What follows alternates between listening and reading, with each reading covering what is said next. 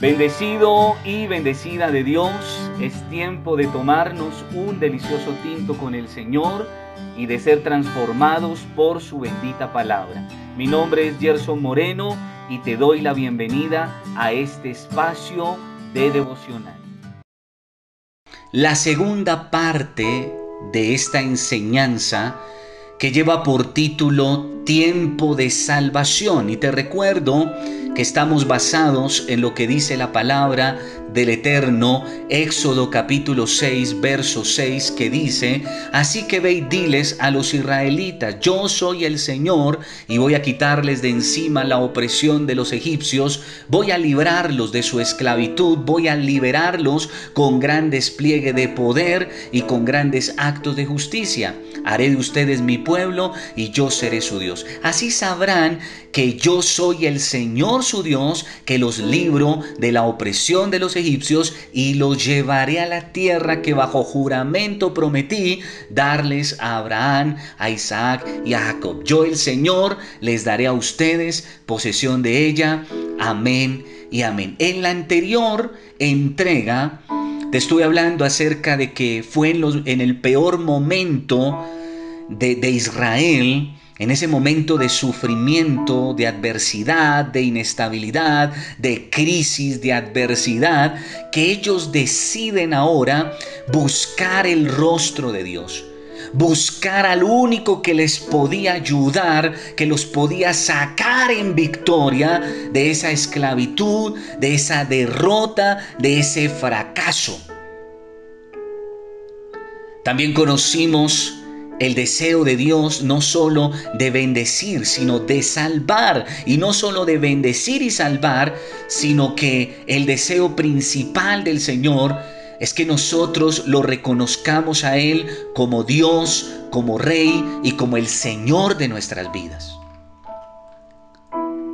Y entonces eh, te estuve leyendo algunos pasajes de la Biblia muy interesantes, muy bonitos, que nos hablan acerca de que Dios tiene el control de todo, de que Dios eh, no es ajeno a nuestra situación y que cuando estamos dispuestos a buscarlo, Él está dispuesto a atendernos. Entonces dice la palabra en el Salmo 34, verso 17 al 19, los justos claman y el Señor los oye y los libra de todas sus angustias. El Señor está cerca de los quebrantados de corazón y salva a los de espíritu abatido. Muchas son las angustias del justo, pero el Señor lo librará de todas ellas. E Isaías capítulo 59.1 dice algo poderoso, la mano del Señor no es corta para salvar, ni es sordo su oído para oír. En este tiempo el Señor está dispuesto a oír nuestro clamor, el Señor está dispuesto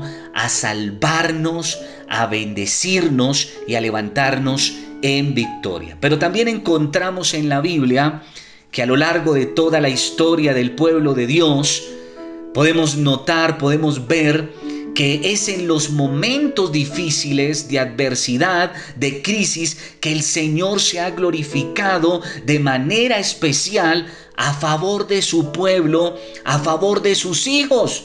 Es en esos momentos oscuros, terribles, que Dios le ha revelado grandes misterios a sus siervos.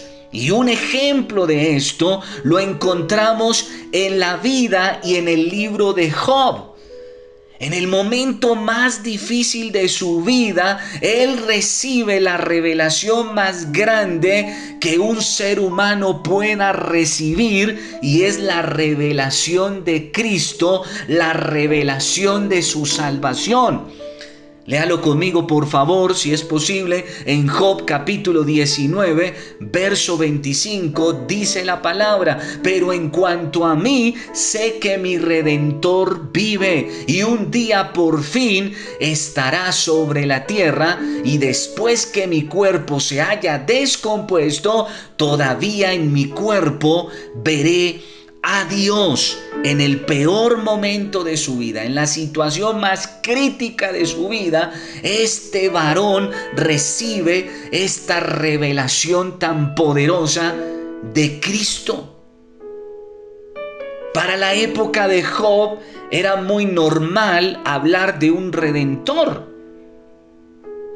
Un redentor venía a ser el pariente más cercano, el familiar, que se hacía cargo de una viuda, ¿cierto? De, una familiar que había perdido a su esposo, entonces se hacía cargo de esa viuda, o en su defecto, eh, se hacía cargo, compraba la libertad de un esclavo.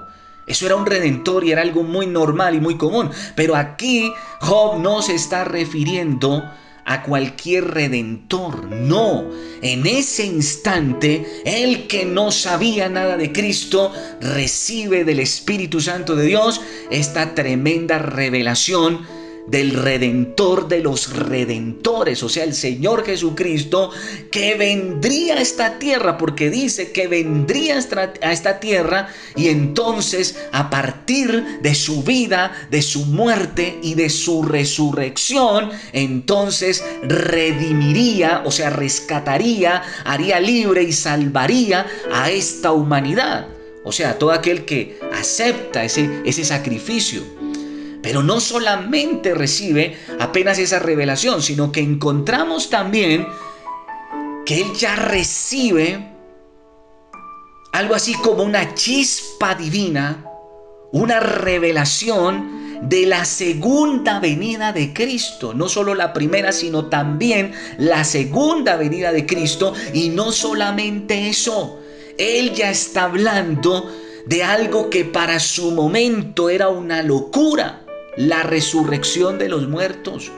Para ese momento, en la mentalidad hebrea, en la mentalidad judía, la, resurrección era un tema de locos. El que se moría, se moría. La vida acababa con la muerte. Pero alguien que no tenía conocimiento de la resurrección, ahora recibe esa tremenda revelación de que aun si él muriera y su cuerpo eh, estaba ya descompuesto, él iba a resucitar y en ese mismo cuerpo y con esos mismos ojos vería al Señor. Qué tremenda revelación. Pero cuando recibió eso de Dios, en un momento de crisis, en un momento de adversidad, en un momento cuando lo había perdido todo. ¿Y por qué razón? Porque hasta ese momento él se había encontrado firme con Dios. No había negado a Dios, no había renegado, no había cuestionado a Dios, simplemente lo adoraba, lo buscaba y le era fiel y en ese momento él recibió esta revelación que muy probablemente lo tuvo que haber fortalecido en el peor momento de su vida.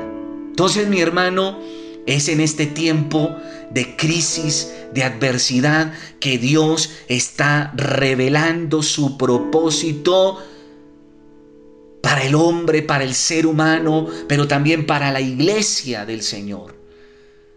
Por eso bendigo bendigo y le doy la gloria al Señor por estos momentos de crisis, de dificultad y de adversidad, porque es en este tiempo que el Señor se ha estado glorificando de una manera muy especial en aquel, en aquella que se dispone para ello. Como hijos de Dios e iglesia, e iglesia de Cristo, debemos entender que nuestro destino es ser bendición para el mundo, es ser luz para el mundo. Y entonces dice la palabra del Señor en Isaías capítulo 46, 49, perdón, verso 6. Isaías 49, 6 dice la palabra, Él dice, o sea, el Señor, no es suficiente hacer que tú seas mi siervo y parte de la iglesia, lo estoy parafraseando, parte de una iglesia, de una comunidad cristiana donde todos se reúnan allí a hacer un club social. No, miren cuál es la misión de un hijo de Dios y de la iglesia de Cristo. Dice la palabra, también te haré luz de las naciones para que hagas llegar mi salvación a los lugares más remotos de la tierra. Ahora este, esta parte del mensaje va dirigido al cuerpo de Cristo, a los creyentes, a los hijos de Dios, a los que nos llamamos o nos decimos eh, ser, eh, decimos ser la iglesia de Cristo. Mi hermano, no es solo reunirnos, no es escondernos es que en este tiempo tú y yo tenemos la grande misión, parte del llamado que Dios nos ha hecho y es ser luz para las naciones. Luz para las naciones es lo que tú y yo tenemos que hacer, que nosotros seamos instrumentos de Dios para la salvación de aquellos que todavía no son salvos. Entonces dice la palabra en Mateo capítulo 5, verso 13 al 16. Mateo 5, 13 al 16. Ustedes son la sal de la tierra, pero si la sal pierde su sabor, ¿cómo podría volver a ser salada? ya no sirve para nada, sino para ser tirada y pisada por la gente. Tristemente, muchos ministros, líderes, siervos de Dios, Muchos que se dicen llamar evangélicos cristianos han perdido el sabor, han perdido la sal en este tiempo. La adversidad, el mundo y lo que estamos viviendo le están haciendo perder el sabor, la sal a muchos siervos de Dios. Y entonces mi hermano, infortunadamente, como lo dice el mismo maestro, el que pierde la sal, el que pierde el sabor, la sal que pierde el sabor, ya no sirve para nada, sino para tirarla y peor aún para ser pisoteada. Entonces mi hermano, a ti te digo en el nombre de Jesús, no permitas perder el sabor. Eres sal para este mundo. Eres a quien Dios quiere usar para darle sabor a un mundo insípido. Pero atención lo que sigue. Ustedes son la luz que alumbra al mundo. Una ciudad que está en un monte no se puede esconder, ni se enciende una lámpara para ponerla debajo de un tiesto, debajo de un cesto, sino sobre el candelero para que ilumine a todos, primeramente los que están en casa. Asimismo ustedes deben ser luz para los demás de tal manera que todos puedan ver sus buenas obras y dar honra a su Padre que está en los cielos. Ahora no solo somos la sal mundo, que le da sabor al mundo, que genera sed de Dios en el mundo, sino que ahora el Señor dice que somos la luz del mundo. Pero infortunadamente muchos creyentes, muchos siervos, muchos ministros, muchos líderes les ha dado por esconderse y cuando se esconden, pues están escondiendo la luz. Y no solamente la luz para el mundo, sino lo más triste, están escondiendo la luz en su propia casa, en su propia familia. Muchas iglesias se han escondido y han escondido su luz también. No, mi hermano. No pierdas el sabor, pero tampoco permitas que al esconderte se esconda la luz que Dios ha puesto en tu vida. Hoy más que nunca es que debemos alumbrar, iluminar, traer luz a este mundo lleno de tinieblas, lleno de oscuridad. Bonito lo que hacíamos antes de que viniera esta crisis, esta pandemia. No, lindísimo lo que hacíamos. Pero ahora que es cuando necesitamos sacar todo ese potencial, toda esa luz, todo ese sabor, ahora nos dio por escondernos. Ahora nos dio por relajarnos y hacer que se perdiera la sal en nuestras vidas, el sabor en nuestras vidas.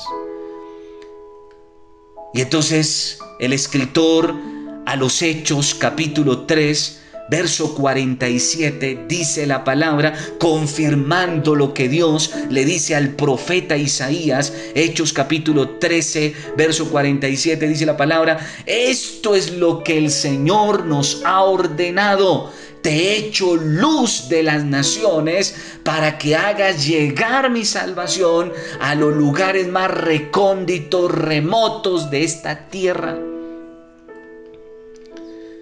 Mis hermanos, este ha sido el propósito de Dios desde el principio y hasta el fin de los tiempos. No te pierdas la tercera parte de esta enseñanza tiempo de salvación. Estamos viviendo un tiempo de salvación. Aquellos que no están cerca de Dios, que se acerquen a Dios, que busquen a Dios. Pero también es un tiempo de salvación para que la iglesia sea ese instrumento de Dios, de luz, de sal, de salvación para aquellos que se encuentran perdidos sin Dios, sin Cristo en su corazón.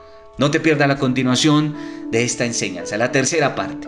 Dios te bendiga, que la gloria del Eterno resplandezca sobre tu vida, sobre tu casa y sobre los tuyos.